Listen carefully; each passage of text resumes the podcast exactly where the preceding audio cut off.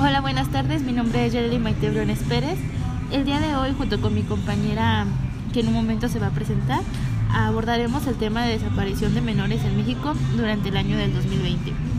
Gracias, Yareli. Eh, mi nombre es Águeda Noemí Monterreyes este, y pues yo quiero abordar que lo que fue del año 2020 se fueron reportando la desaparición de cerca de 1970 niñas y niños y adolescentes, lo que equivale a siete desapariciones en promedio al día.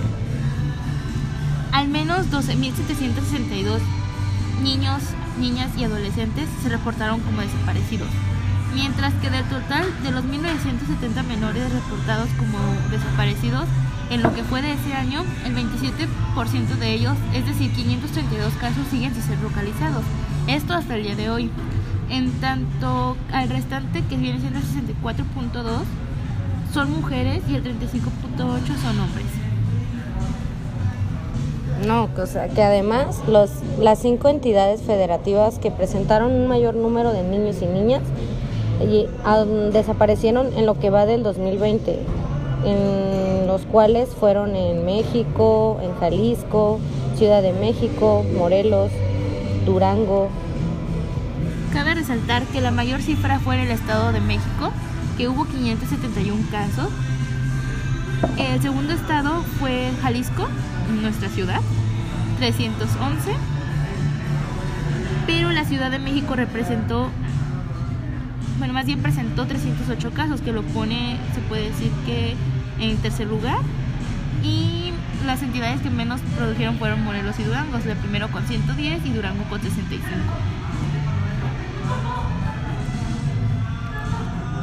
Y en conjunto eh, suman 69.3 del total de los menores desaparecidos este año. Mm, En el caso de las entidades donde los menores siguen desaparecidos, la mayoría se reportaron en la Ciudad de México con el 2 24.1, 128 le sigue Jalisco y con el 11.1 en México. Las niñas y jovencitas representan más de la mitad del total de personas que desaparecieron cuando eran menores de edad, ya que muchas veces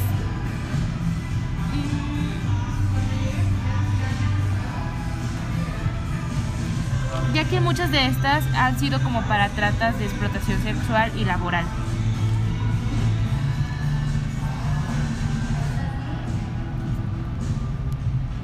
Ok, pues lo que se ha explicado que el robo de menores de 0 a 4 años de edad es principalmente con fines de adopción ilegal. Y en el caso de los jóvenes entre 15 y 17 años, que también se especifica en las mujeres, ha sido para la trata, como ya había mencionado, de explotación sexual. Y en el caso de los varones de entre 12 y 17 años, son robados y, bueno, robados o desaparecidos para ser víctimas de explotación laboral de grupos criminales como cosecha o recolección de drogas. Ante toda esta información, eh, encontramos que ha sido una problemática a lo largo de muchos años y que día con día va incrementando el número de desapariciones. Tú, Noemi, ¿tú qué propones o en conjunción para tratar de terminar como con esa problemática, ya que es algo que pues se supone que, que debe cada año debe ir bajando la cifra. ¿Tú crees que el gobierno puede hacer algo para mejorar nuestra seguridad pública?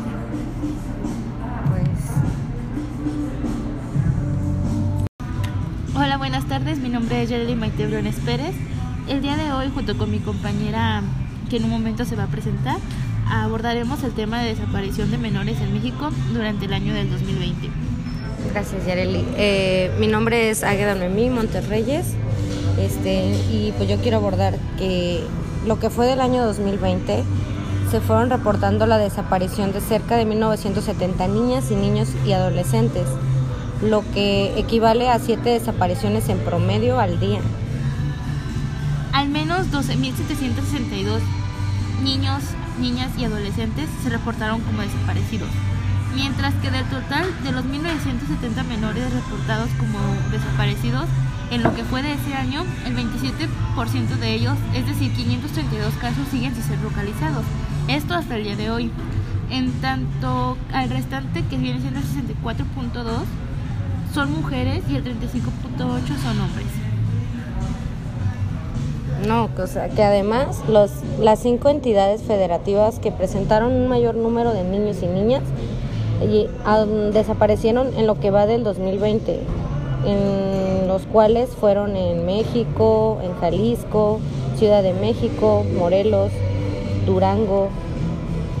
Cabe resaltar que la mayor cifra fue en el Estado de México, que hubo 571 casos. El segundo estado fue Jalisco, nuestra ciudad, 311. Pero la Ciudad de México representó, bueno, más bien presentó 308 casos, que lo pone, se puede decir que en tercer lugar. Y las entidades que menos produjeron fueron Morelos y Durango, el primero con 110 y Durango con 65.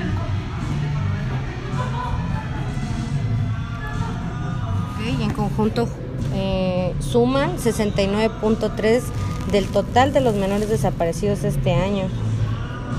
En el caso de las entidades donde los menores siguen desaparecidos, la mayoría se reportaron en la Ciudad de México con el 24.1, 128 le sigue Jalisco y con el 11.1 en México. Las niñas y jovencitas representan más de la mitad del total de personas que desaparecieron cuando eran menores de edad, ya que muchas veces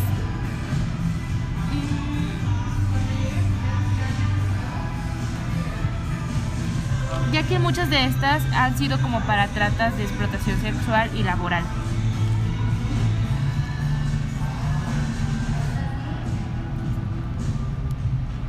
Ok, pues lo que se ha explicado que el robo de menores de 0 a 4 años de edad es principalmente con fines de adopción ilegal. Y en el caso de los jóvenes entre 15 y 17 años, que también se especifica en las mujeres, ha sido para la trata, como ya había mencionado, de explotación sexual. Y en el caso de los varones de entre 12 y 17 años, son robados y, bueno, robados o desaparecidos para ser víctimas de explotación laboral de grupos criminales como cosecha o recolección de drogas. Ante toda esta información, encontramos que ha sido una problemática a lo largo de muchos años y que día con día va incrementando el número de desapariciones. Tú, Noemi, ¿tú qué propones o en conjunción para tratar de terminar como con esa problemática, ya que es algo que pues se supone que, que debe cada año debe ir bajando la cifra. ¿Tú crees que el gobierno puede hacer algo para mejorar nuestra seguridad pública?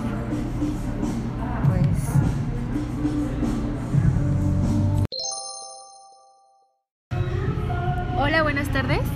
El día de hoy vamos a abordar el tema de la desaparición de menores en México durante el año del 2020. Mi nombre es Yareli Maite Briones Pérez y el día de hoy eh, me acompaña eh, Hola, mucho gusto. Mi nombre es Águeda Noemí Montes Reyes. Y como en lo que va del año 2020, en México se reportaron la desaparición de cerca de 1970 niñas y niños y adolescentes, lo que equivale a siete desapariciones en promedio por día.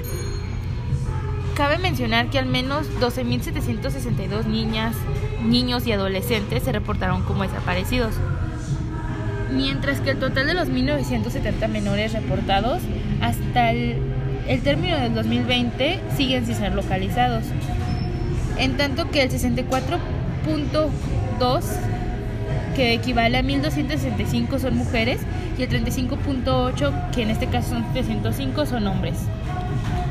Además, las cinco entidades federativas que representaron un mayor número de niños y niñas y adolescentes desaparecieron en lo que va del 2020, que son en este caso el Estado de México, que se reportan 571 casos, en Jalisco con 311, Ciudad de México 308, Morelos 110 y Durango 65.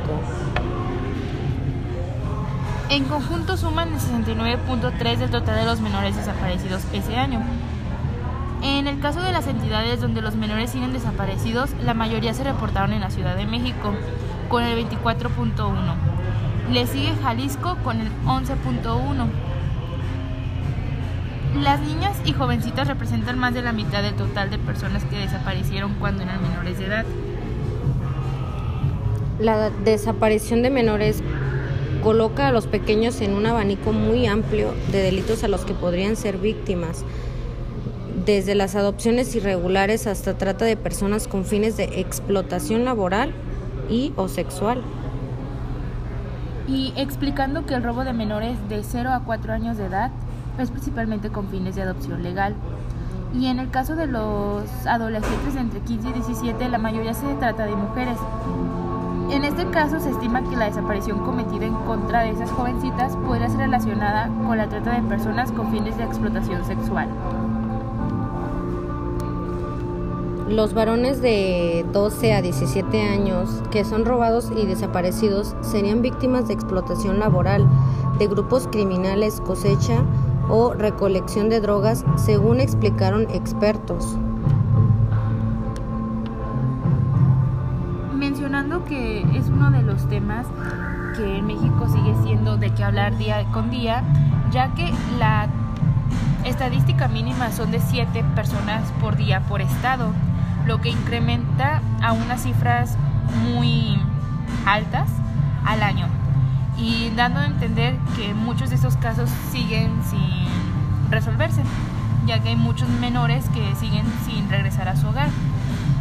Creo que hay muchas maneras de hacer cambios en nuestra sociedad. Noemi, ¿tú como que, eh, cuál es tu idea respecto a este tema en cuestión de la seguridad que representa, más bien la inseguridad que tenemos en nuestro país? Eh, pues yo entiendo que la seguridad en nuestro país es reducida. Por eso es muy importante incrementar la seguridad pública, no solo en áreas comunes como parques, restaurantes, centros comerciales. Debemos aprender a cuidarnos entre nosotros mismos, fomentando seguridad social, incrementando puntos de emergencia para facilitar los procesos de búsqueda en un área determinada. Bueno, yo entiendo y cabe aclarar que, como ya he mencionado, hay muchos casos que siguen sin resolverse.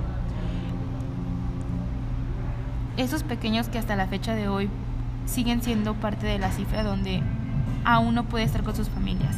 Debemos ser solidarios y exigir un departamento que refuerce esa búsqueda. No puede seguir aumentando esos números de casos inconclusos. Debemos crear un mundo seguro para las siguientes generaciones. Pues concluimos con esto, agradeciendo de antemano la atención y deseando que pasen un excelente día, cuídense, vigilen y pongan atención a sus pequeños en, en casa.